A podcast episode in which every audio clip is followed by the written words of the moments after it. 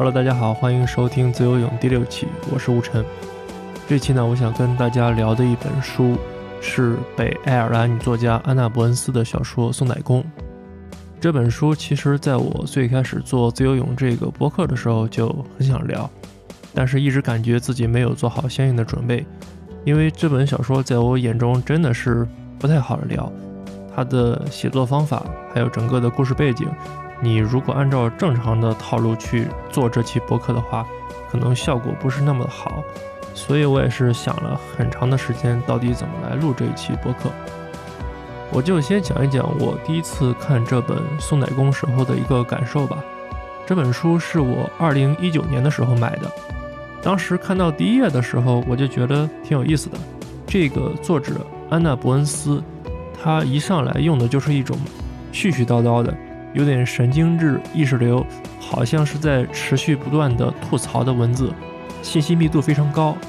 同时在书里面呢，你能看出来有很多段落，它肯定不是这个作者非常的真字琢句的去写的，而更多的是靠自己的一种情绪和本能在即兴的发挥，就是这种书读起来会让我感觉特别爽。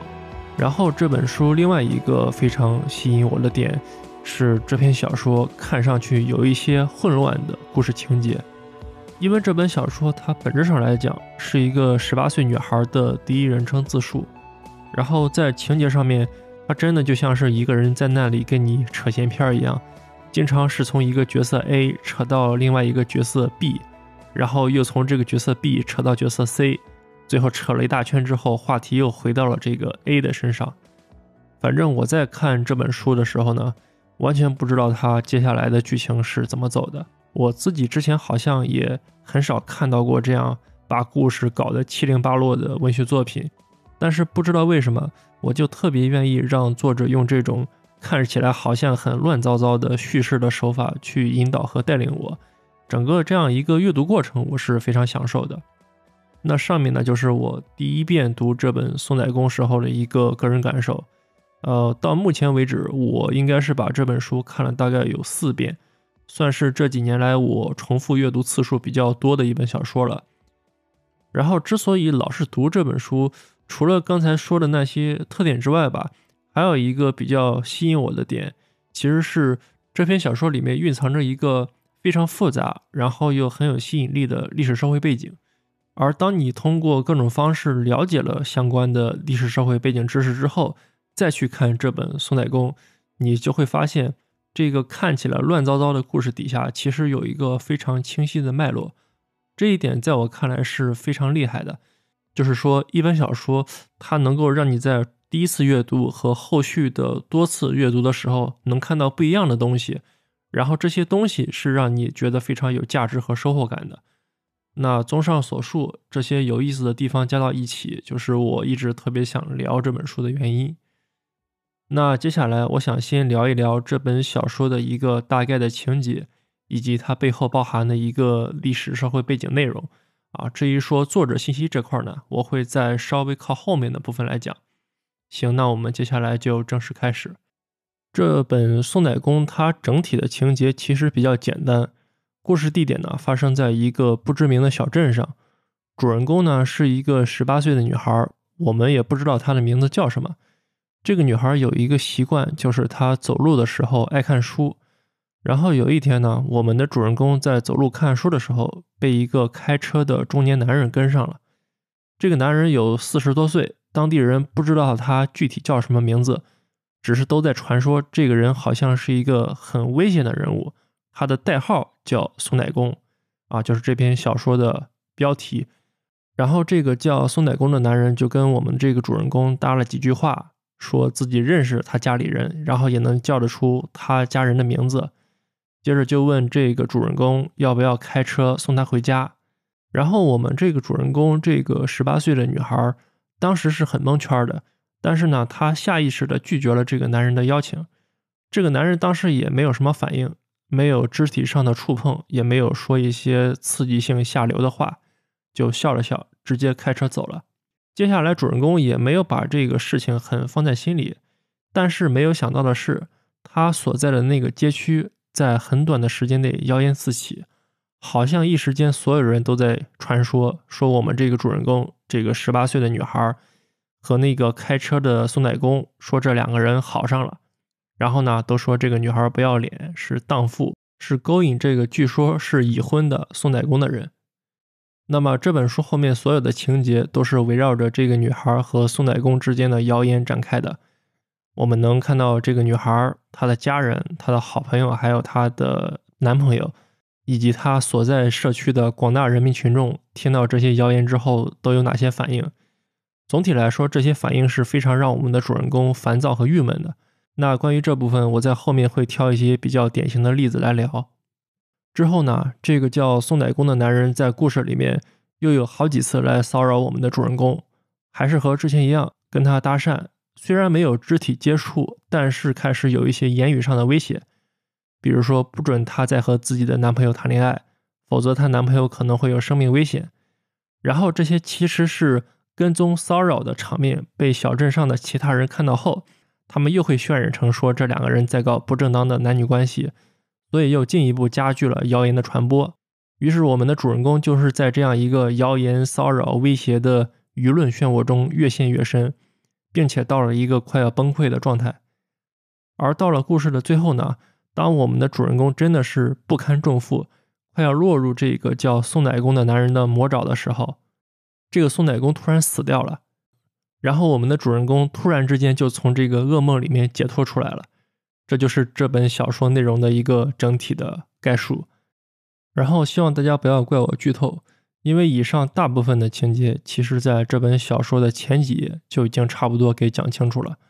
包括这个叫宋奶工的男人突然死掉的这个结局，也是在小说一开始的时候就说出来了。所以说情节的走向，在我看来确实不是这本书的一个重点。那么在不久之前呢，其实我跟我一个朋友也大概讲过这本书的剧情，他的第一反应是很蒙圈的，就大概觉得这好像是一个从女性角度出发去控诉关于性骚扰和谣传之类的故事。除此之外呢，他觉得故事里面的这个小镇。整个的氛围很压抑，很不正常。然后这个叫宋乃公的男人肯定也不是一个正常人。那如果现在在听节目的你也是有同样的感受和疑惑的话，我觉得接下来我就可以从历史事件的角度出发，去聊一聊这本小说以及作者相关的一些背景信息。我相信讲完这部分之后，大家肯定就能多多少少消除一些迷惑和不清晰的感觉。当然，如果你对历史不是那么感兴趣的话，我也会在时间轴里把相应的时段给标出来，你可以选择跳过。但我还是建议稍微听一下，因为再往后面要聊的部分还是有很多地方和历史这块的内容是息息相关的。OK，那我们继续。在节目的一开始的时候，我有提到说这本书的作者安娜·伯恩斯，她是一个北爱尔兰的女作家。然后说到北爱这个地方。我们都知道，以前上历史课的时候要考，就是英国的那个国家全称啊，就是大不列颠及北爱尔兰联合王国。那所谓的北爱尔兰，就是现在英国的一部分。然后我们还知道有一个国家叫爱尔兰。如果我们去看地图的话，会发现地图上面啊，这个地图如果是小宇宙听众的话，可以在 show note 里面去看，就是这个北爱尔兰和爱尔兰，他们两个其实是。同一个岛屿上两个相接壤的区域，和英国本岛的这个大不列颠岛呢是隔海相望的一个状态。OK，那么问题就来了，爱尔兰和北爱尔兰是一个什么样的关系呢？那从历史上来说，爱尔兰和北爱尔兰本来是同属于一个国家，叫爱尔兰王国。岛上大部分人的主要宗教信仰呢是罗马天主教。然后爱尔兰这个岛从很久以前。就一直遭受来自它旁边的大不列颠岛上的英国人的入侵和殖民统治，啊，有很多来自英国的移民跑到爱尔兰岛上抢地盘。接着，在一八零一年的时候呢，爱尔兰王国就被合并进了英国，成了英国的一部分。那英国对爱尔兰这个地方的管理措施一直是有很大的歧视和排斥性的成分在的，而构成这种歧视的一个很重要的因素就是宗教信仰。英国是一个非常复杂的基督教新教的国家，而新教徒和天主教徒之间，他们在历史上其实是存在着很多方面的冲突与对抗的。那么以天主教信仰为主的爱尔兰人呢，在这种被殖民侵略的大背景之下，他们在自己的土地上就变成了二等公民，很少能参与政治活动。而且当时整个爱尔兰国家是以农业为主，很多天主教农民的土地又被这些外来的新教徒的统治者给抢走了，所以确实是被压榨的非常厉害。然后当时有人统计过，就是爱尔兰农民的平均寿命比我们印象中受歧视压迫很厉害的美国黑人还要低，所以可见他们的生活到底是有多么艰难。然后到了十九世纪四十年代的时候。有一个很重要的历史事件，就是爱尔兰大饥荒发生了。这个饥荒的主要起因是因为当时爱尔兰他们的主要粮食是土豆，然后在一八四四年的时候，有一种外来的病菌开始在爱尔兰岛上传播。这种病菌呢会导致土豆上面出现黑色的斑块，接着就会腐烂掉，没法吃。那么饥荒就开始产生了。而在这个时候，就是英国的统治者，他们的态度是非常冷漠的。他们是在有条件进行粮食救济的情况下，不仅没有拿出什么像样的赈灾的措施和资源，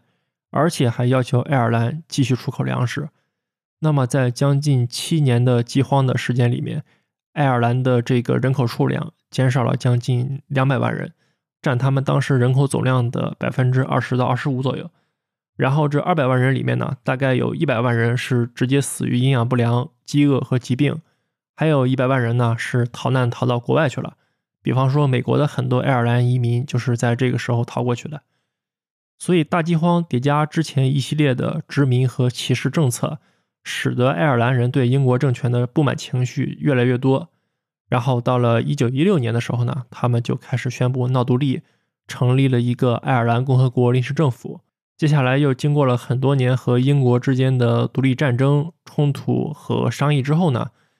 爱尔兰终于在一九四九年的四月份宣布退出英联邦，成立了一个正式的爱尔兰共和国。接下来我们就要说到北爱的问题了。那么在爱尔兰闹独立的过程中呢，爱尔兰岛东北部的六个郡啊，郡县制的那个郡，他们是不愿意加入这个独立的爱尔兰共和国政权的。而是仍然愿意留在英国的管辖范围里面，原因很简单，就是因为居住在这个地区的居民，他们的人员构成有六成是当初从外面迁过来的新教徒，然后这些新教徒是不愿意被一个以天主教为主要信仰的国家来管理的，所以爱尔兰共和国虽然宣称对整个岛屿都有主权，但是北爱这个地区，俗称北方六郡。实际上还是在英国的控制之下的。那么，当时爱尔兰共和国的政权也没有能力直接通过武力方式把这北方的六个郡给夺回来。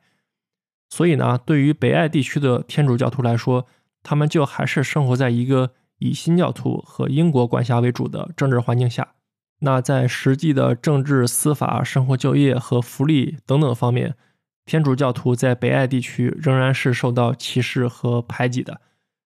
接下来到了二十世纪六十年代末的时候呢，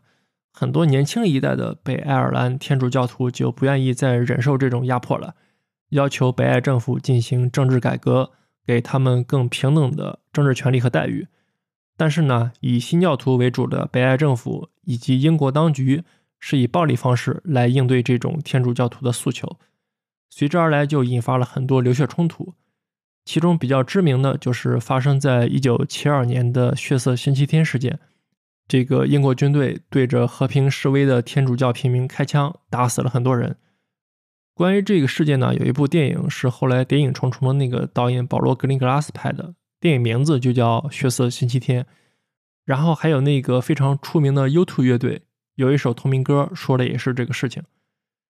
那么在这种情况之下呢？整个北爱地区的天主教徒和新教徒之间，他们之间本来就有的对立情绪一下子就激化起来了，双方都开始更频繁、更激烈的使用暴力手段去攻击和驱赶对方，相当于是进入了一种近似于战争的状态。比方说，在北爱的首府贝尔法斯特，原本天主教徒和新教徒就是住在城市的不同区域，啊，天主教徒主要住在城西边，新教徒住在城东边。无论是教育、住房还是工作，两边都是各过各的。但是不可避免的，也会有一小部分混居的情况。但是到了这个冲突全面升级之后呢，双方就开始把自己居住区里面的异教徒赶走，烧他们的房子，辱骂、殴打，甚至是杀害这些和自己信仰不一样的人。然后无论是天主教社区还是新教社区，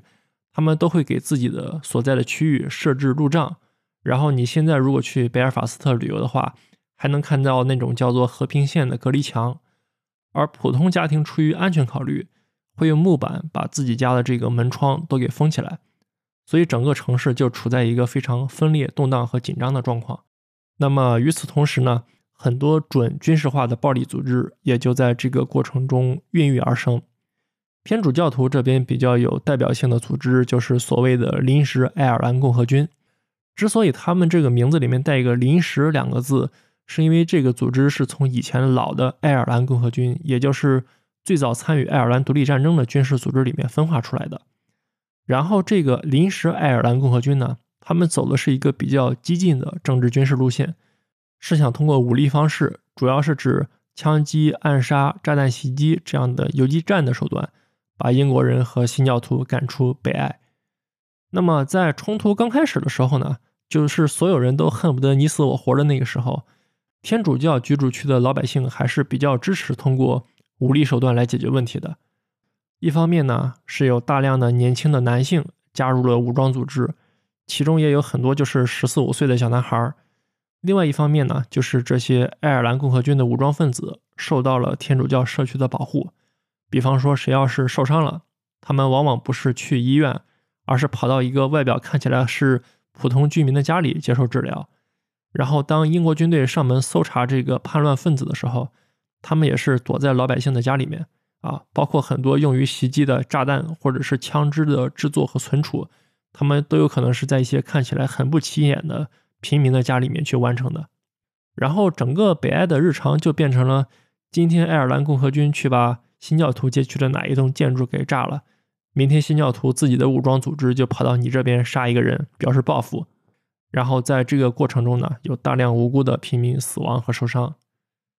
那么，北爱冲突是从二十世纪六十年代末开始爆发，在对抗的初期，也就是二十世纪七十年代的时候，双方的这个武力冲突的激烈程度比较高，伤亡状况也比较严重。但是到了七十年代末和八十年代的时候，就是爱尔兰共和军的一些高层慢慢感觉到，搞了这么多年的游击战，把英国人和新教徒赶出去的实际的可能性好像不是这么大。于是，其中的有一些领袖人物呢，就开始试图通过相对和平的政治途径去解决这个北爱问题。然后，之所以导致爱尔兰共和军这个武装路线弱化的另外一个重要因素，其实就是来自于当地的老百姓，就是在经历了这么多年永无止境的暴力、恐惧和死亡的经历之后呢，老百姓对于这种生活逐渐产生了疲倦和抵触的心理。就是说，你如果一年两年能把这个北爱地区给拿下来，可能大家都非常支持。但是像北爱尔兰共和军这个情况，十几年、二十几年，你没有搞出一个特别有实质性的进展，那么大家就可能怀疑你，然后比较消极的对待你。还有另外一个造成天主教平民对于武装斗争路线倦怠的原因，是来自于像爱尔兰共和军对于天主教社区的这种高压管理和统治。这个事情其实很好理解啊，就是一方面，爱尔兰共和军当然是要负责保护这些天主教社区，不让他们遭受新教徒以及英国军队和特工的暴力侵犯。那么另一方面，他们也要防止这些敌对势力渗透到自己的社区里面。所以在这种情况下面，社区内部本身就会造成一种相互猜疑和敏感的氛围。比方说，大家看见身边某个人，觉得他说话做事稍微有点不对劲。那么人们就可能怀疑他是从新教徒那边，或者是从英国那边过来的奸细啊，或者是被所谓的渗透和洗脑了。接着大家就有可能去举报这个人。然后爱尔兰共和军在这种内部环境里面呢，他们会有专门的特务组织来甄别谁是潜在的敌人和叛徒啊。一旦认为你这个人有嫌疑，他们就可能会把你直接带走，带到一个类似于地下法庭的机构里面去进行审查和处决。而这个嫌疑人身边的亲戚朋友，他们很可能是不会被告知这个人是因为什么原因被带走的，而且还有可能受牵连。所以这些天主教的老百姓，一方面当然是支持这个爱尔兰共和军的武装斗争，但是另外一方面呢，他们又非常怕这些整天搞暗杀、炸弹袭击，还动不动要审查你的武装分子。有很多人呢，也不太乐意让自己家的小孩子参加到这种武装组织里面啊，过着那种不知道哪天就没有命的生活。那么，以上就是这本《宋代公》背后所包含的一个非常复杂和漫长的历史背景。然后，在上世纪九十年代末的时候呢，北爱的各方政治势力吧，终于是同意以和平方式解决他们所处地区的冲突问题，签署了一个北爱和平协议。所以在将近两千年的时候，北爱地区花了三十年的时间，才是相当于真正进入了一个不是那么暴力的历史时期。但是如果大家去最近看新闻的话，会发现最近两年由于英国脱欧这个事情，使得北爱地区又开始产生了一些争端啊。但是呢，因为离这本书的时间线有点太远了，我就不过多展开了。然后和北爱问题相关的一些电影、书籍和资料，我都会贴在 show notes 里面啊。大家感兴趣的可以自己去看一下。北爱问题真的是一段非常复杂，然后又具有研究和学习价值的历史事件。然后在这里，我就具体介绍一下这本书的作者安娜·伯恩斯吧。她是一九六二年出生的一名北爱尔兰的女性作家，从小就居住在贝尔法斯特的这个天主教居住区，所以可以想见，在七十年代双方冲突最高潮的时候，她正好是一个青少年的时期，是比较完整的见证和经历了这段历史。根据我查到的资料来看。安娜·伯恩斯开始写作的时间比较晚。根据他自己的叙述呢，他是三十多岁的时候，在一个非常偶然的状况下，好像是报了一个类似于成人夜校一样的创意写作班，然后才开始比较正式的写小说。那到目前为止呢，他应该是有三本小说面世。这些小说的故事背景里面大多都有北爱地区的影子。那这本《送奶工》是他的第三本小说。然后在二零一八年的时候拿了布克奖，也就是所谓的英语文学最高奖项。当时拿奖的时候，反正大家都不太知道这个女作家是谁。然后安娜·伯恩斯去领奖的时候呢，也非常的实在，她就是说自己的经济状况好像不是特别好，可能平时还要去领一些救济之类的。然后这个布克奖的奖金呢，兑换成人民币大概有四五十万的样子。非常能够帮助他解决一些经济方面以及医疗方面的费用问题啊，这是关于作者安娜·伯恩斯他自己的一个状况吧，稍微聊一下。那么我们聊完了这本书的历史背景以及作者的相关信息，其实前面在小说情节的概述部分，很多里面不清晰的地方，其实现在就可以解释了。那这本《宋乃公》他所描述的，其实就是一个在上世纪七十年代末。在北爱冲突背景之下的一个小镇，这个镇就也像贝尔法斯特一样，有天主教的聚居区，也有新教的聚居区啊，两边各过各的。我们的主人公呢，就是居住在天主教居住区这边的一个普通女孩，而这个所谓的送奶工，其实应该就是当时的北爱尔兰共和军下面的一个武装组织的领导人。然后接下来我就打算结合这书里面的剧情来聊一聊。基于北爱地区的这种高压的军事化管理，再加上天主教社会它本身就比较传统和保守的一个氛围下面，书里面的这些小镇上的人物，他们在思维方式以及在价值观方面所受到的影响是什么样的一个情况？我就挑几个我自己觉得比较有感触的例子来聊一聊吧。那么，当主人公被这个送奶工。跟踪骚扰，整个街区开始传关于他俩有不正当关系的谣言之后，最先找过来跟主人公说这个事儿的几个人里面，一个很重要的人就是我们主人公的母亲。啊，这个母亲呢是完全听信了街头巷尾那些没边没影的消息，以为自己十八岁的孩子勾引了一个四十多岁的已婚男人，而且这个男人还是一个爱尔兰共和军的武装分子头目。他呢就完全不顾我们主人公的辩解，开始教训起自己的女儿，主要表达了两层意思吧。第一层就是他觉得我们主人公这个女孩和宋乃公这两个人不搭。所谓的不搭，首先是指年龄上啊，这个十八岁和四十多岁之间差距太大。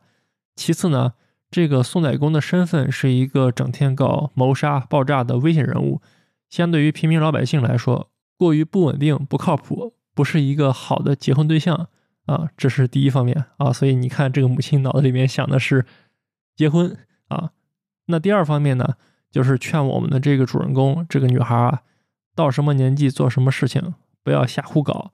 抓紧时间找一个正经男人，把自己嫁出去，多生几个孩子，把自己之后的生活奉献给婚姻和家庭。然后我在读这一段的时候，心里的感受就是，嗯，为什么感觉他们那边的家长和我们这边很多的家长说出来的话，那个味儿好像都是一模一样的啊？无论是我自己还是身边。我感觉真的见过太多这样的威权式的家长了，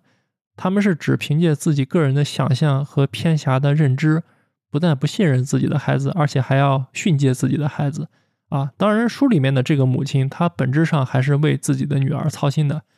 因为当时只要是嫁给那些参与北爱共和军组织成员的女性，那么她们成为寡妇的可能性其实是挺大的。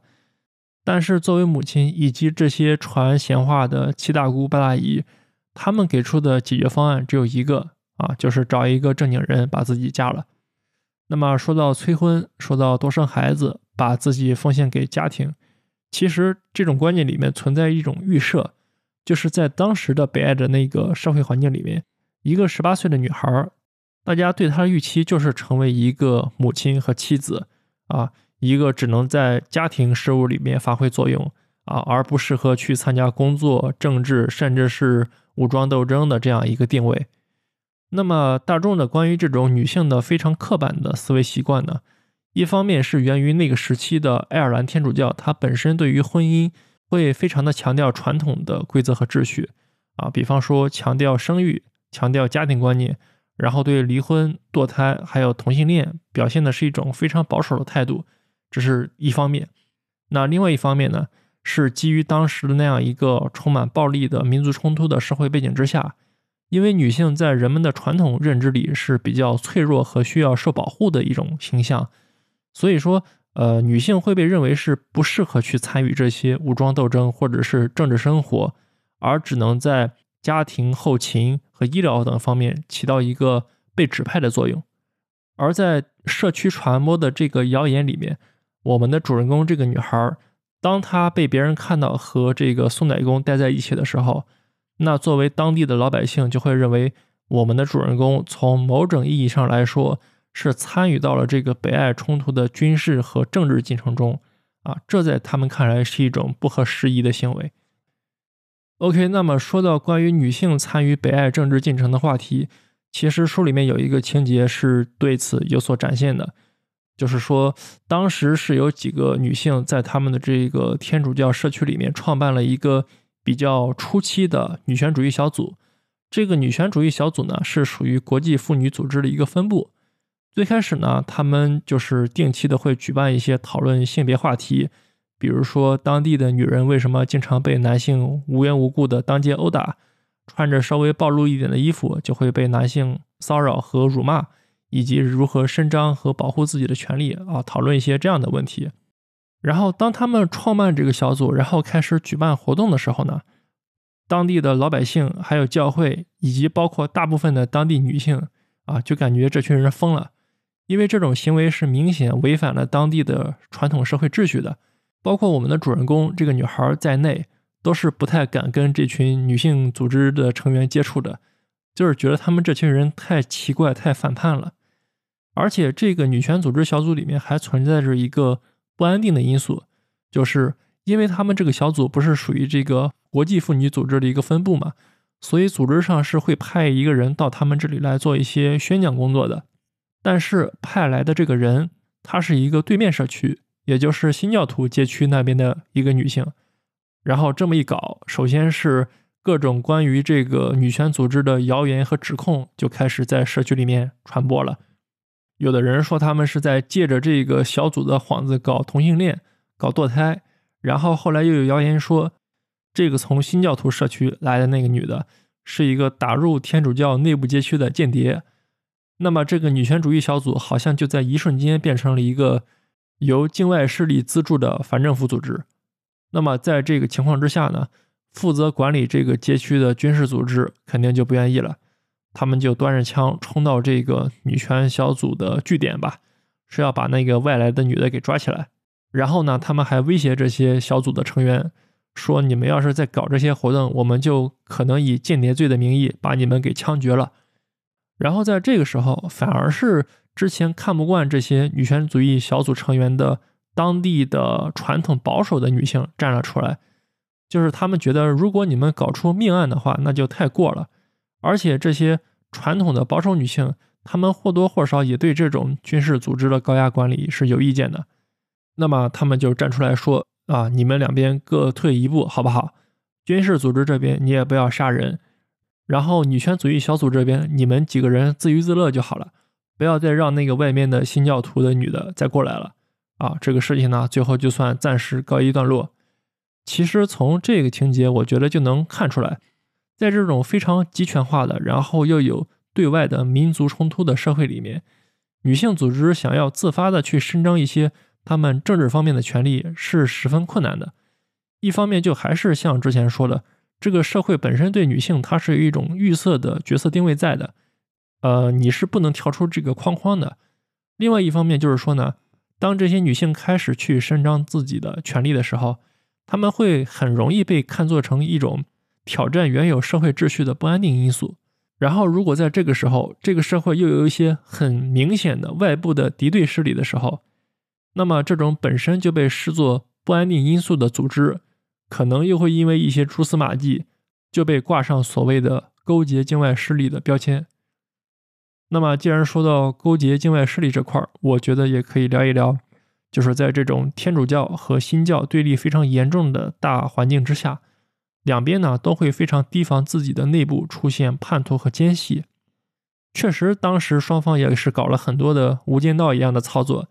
但是呢，也有很多平民老百姓，在这种抓内奸的氛围里面是受到了无辜的牵连。比方说，有一个非常出名的琼麦康维尔失踪案，这是一个真实事件，就是当时贝尔法斯特一个叫琼麦康维尔的十个孩子的母亲，她就是被自己的邻居造谣说和英国军队有勾结，然后有一天晚上，突然这个琼麦康维尔被一群蒙面人，其实就是北爱共和军内部的这个。铲除叛徒的部门给带走了。后来，直到三十年之后，啊，人们才发现这个麦康维尔的下落，还有他的遗体。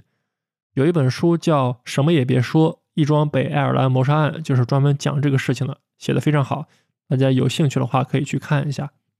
然后拿《苏乃公》这本书的情节来说的话，其实里面有一段也是非常能够凸显出当地就是对于识别叛徒的这种非常敏感的情绪。以及随之而来形成了一个告密的氛围啊，就是我们的这个主人公这个女孩，她其实是有一个男朋友的，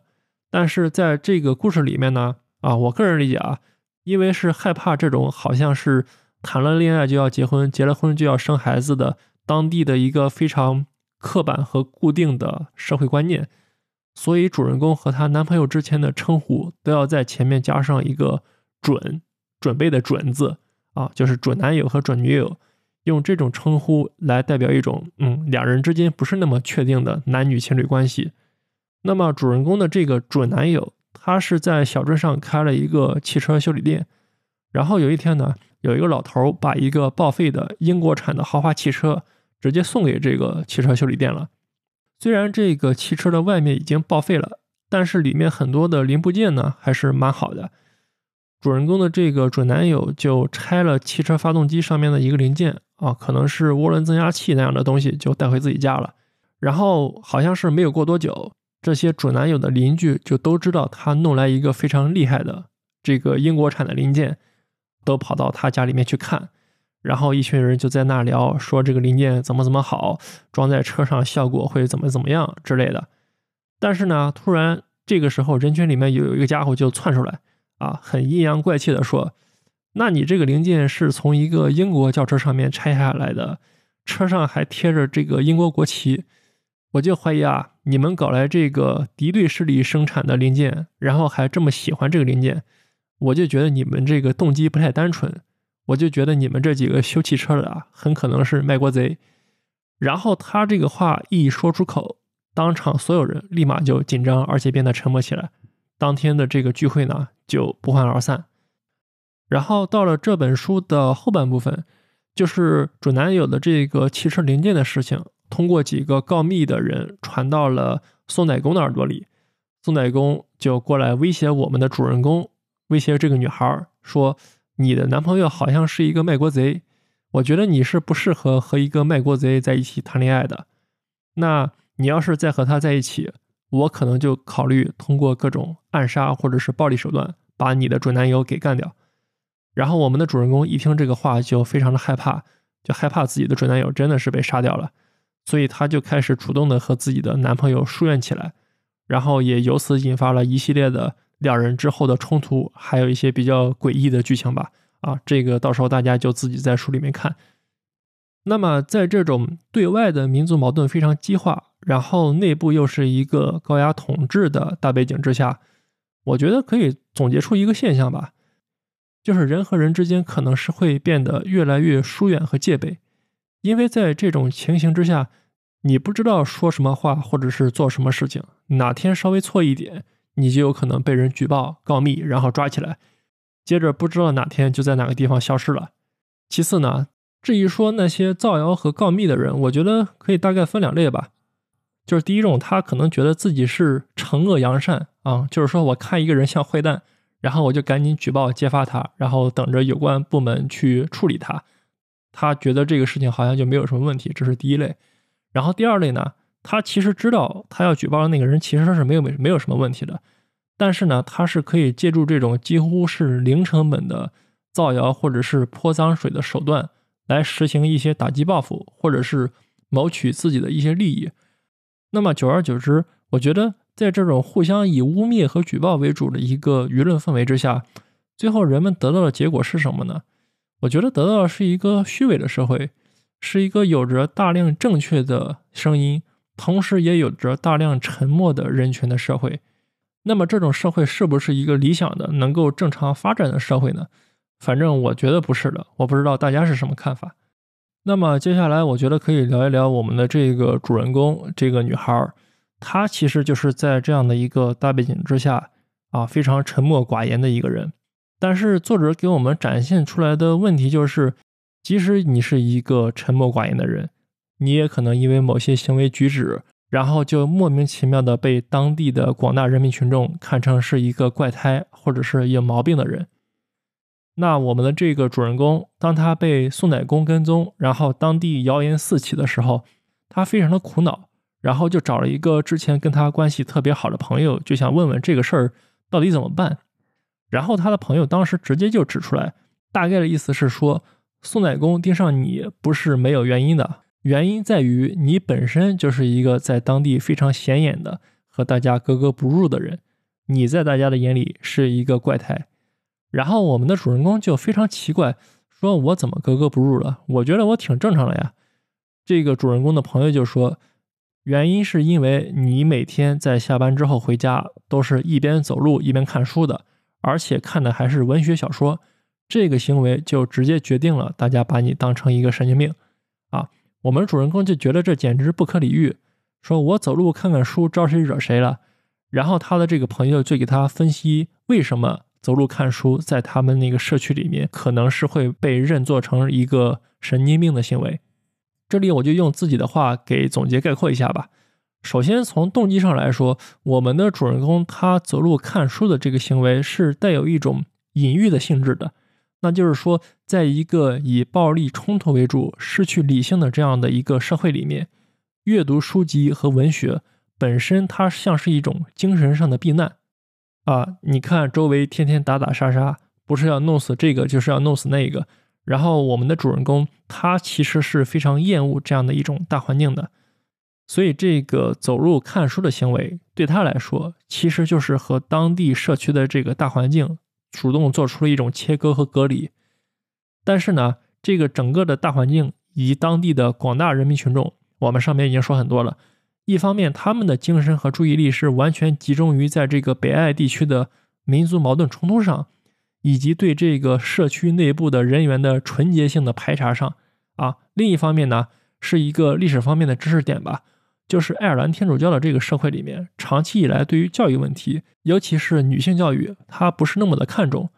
然后他们长期以来的一个普遍观念就是，我能识字，能算数啊，就差不多得了。然后你要是再多看一些什么书，就会认为你这个人有点心术不正啊，心思乱了。所以基于以上的几个原因吧，我们的主人公这个走路看书的行为，就变成了一个在当地社区人眼里面不合群的，而且是不正常的行为。然后这个行为也招致了作为当地社会的一个统治者的这个宋乃公的注意力。我觉得这也就是给我们一些启示吧，就是在一个集体主义氛围非常浓厚，或者说要求每个人都朝着同一个方向动起来的这样一个社会里面，你如果做一些格格不入的事情的话，即使这个事情在你看来是完全出于理性去做的，那么在大众的压力以及在这个社会管理者的监督管理之下，你也可能会被认定成一个不正常的人。然后这样的事情呢，我觉得我们在历史上面已经见过很多回了。但是另外一方面，我也觉得，就是主人公一直坚持走路看书的这个事情啊，虽然他可能自己没有意识到，但我觉得在某种意义上来说，也是一个非常勇敢的和一个不正常的大环境去对抗的一个做法。那么，既然说到了当地的这种集体主义的氛围，以及人民群众非常单一的人生观、世界观和价值观，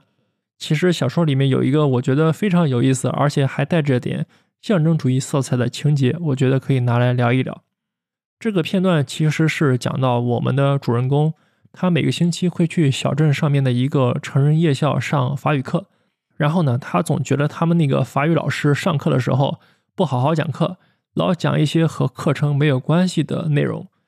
那么有一天晚上，他们这个老师就拿出一篇法语的文章来读。这篇文章呢，是描写了一个傍晚天空的场景。里面就用到了很多的修辞的手法，说这个傍晚的天空是五颜六色的。然后老师念完这篇文章的时候，课堂上的这些成人的学生就不愿意了，说这篇文章写的不好，天空分明是蓝色的，这个作者没有必要搞这么多花里胡哨的描述。然后呢，他们就说这个老师教这些东西都没有用啊，学生的目的只是一个，把法语当成一个工具。他们不想去学法语里面那些什么浪漫的情感或者是文学性的修辞这样的东西，但是呢，他们那个法语老师就是比较浪漫和开朗的一个人，说天空根本就不只是蓝色呀，你们觉得天空只有蓝色，是因为你们在思维上把自己给封闭起来了，然后你们也不敢承认天空里面有其他的颜色，因为一旦你们承认了这个事实，那么就相当于你们承认了。这个世界上有更多的可能性存在，但是只要一承认这些可能性存在的话，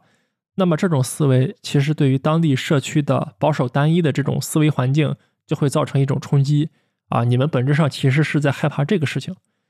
然后这个班上的学生，包括我们的主人公在内，就在那儿嘴硬说：“怎么可能？天空就是蓝的。”那这个法语老师就指了指窗户外面，说：“那你们看吧，反正现在外面就是傍晚，你们看一看天空里面到底是几种颜色。”那在小说作者的描述里面呢，其实班上的每个人，他们心里都知道，现在的天空里面有丁香色、有紫色、有粉色，还有金黄色和其他的一些颜色。但大家实际看到这些颜色的时候，脸上露出的是惊恐的表情。就是说，当他们面对这种实际存在的更多的可能性的时候，所有人是处在一种不知所措、三观崩塌的状态里面。啊，当然，这个情节是一种象征性的、有隐喻性质的描写。那么，当这个震惊的情绪过去之后，啊，这个班上的学生最后选择的是把自己的身子背过去，不去看这片五彩斑斓的傍晚，啊，然后继续嘴硬说天空是蓝的。那么，这个法语老师呢，就非常无奈，说行吧，就这样吧。这个段落我真的是非常喜欢。然后我再说最后一个自己比较想聊的情节吧，就是这个叫宋乃公的男人在故事的最后突然死掉了。其实，在他死之前，他已经近乎于把我们的这个主人公啊，这个女孩搞到精神崩溃，然后据为己有了。但是，突然有一天，他就被那个英国政府的警察给开枪打死了。最开始的时候，我其实感觉这个结局是稍微有一点生硬和荒诞的，因为在这个宋乃公骚扰和跟踪我们主人公的这个过程里面啊，这个女孩完全是一个被动的状态，也没有任何的应对方法能够去对抗这个宋乃公。然后我就会觉得，这种突然来了一个外部势力，把故事里面的头号反派给干掉了，是不是会显得有一点太刻意了？但是后来呢，我又把这本书多读了几遍之后，就是觉得又能慢慢理解这个结局的设置了。如果用一句话去总结，那我觉得就是咱们国家的那句成语啊，“多行不义必自毙”。因为这本书它整个描述的是一个暴力社会啊，你看，无论是天主教社区还是新教社区。还是英国政府的军队和警察，这里面的大多数人，他们的思维习惯、他们的思维惯性就是用暴力去解决问题，包括人与人之间的沟通，也是习惯用暴力的方式去解决的。同时呢，宋乃公对于主人公的这样一种跟踪、威胁和骚扰，客观上来说，它也是一种暴力，是一种性别上的暴力。那么，既然这个大环境里面啊，所有人，主要是男性啊，他们习惯一味的用暴力去解决问题的时候，其实就不可避免的要去面对另外一个问题，就是自己在某一天也可能会被暴力的方式解决掉。然后我讲这一点，我觉得它其实就是一个非常实际的道理，因为在真实历史里面的北爱冲突啊，双方搞了三十年的谋杀、枪击、汽车炸弹、街头斗殴，有太多无辜的生命失去了，有太多非必要的死亡产生了。那么宋乃公他作为一个在本地社区进行高压，乃至是有一些恐怖主义方式的统治的时候。也是势必会遭到另外一种恐怖主义的反噬，这是我现在对于这个小说结局的想法。那这期关于这本《宋乃公》，我想聊的和想讲的大概就是以上这些。然后，其实关于我们主人公这个女孩，她在被跟踪、骚扰、诽谤之后的一系列的心理活动和生活状态上的变化，这一部分其实是占了书里面的大部分的篇幅的。然后呢，我没有聊这一部分，是因为我在规划这期节目的时候。更多的是想从一个历史和社会的框架出发去讲这本书的一个大的环境，同时呢，也把比较私人化的有阅读乐趣的部分留给大家自己去看。行，那我们就结束这期吧。最后放一首来自爱尔兰的小红莓乐队，也是他们反映白爱冲突历史里面反战情绪的一首非常知名的歌曲《Zombie》。祝愿世界和平，大家再见。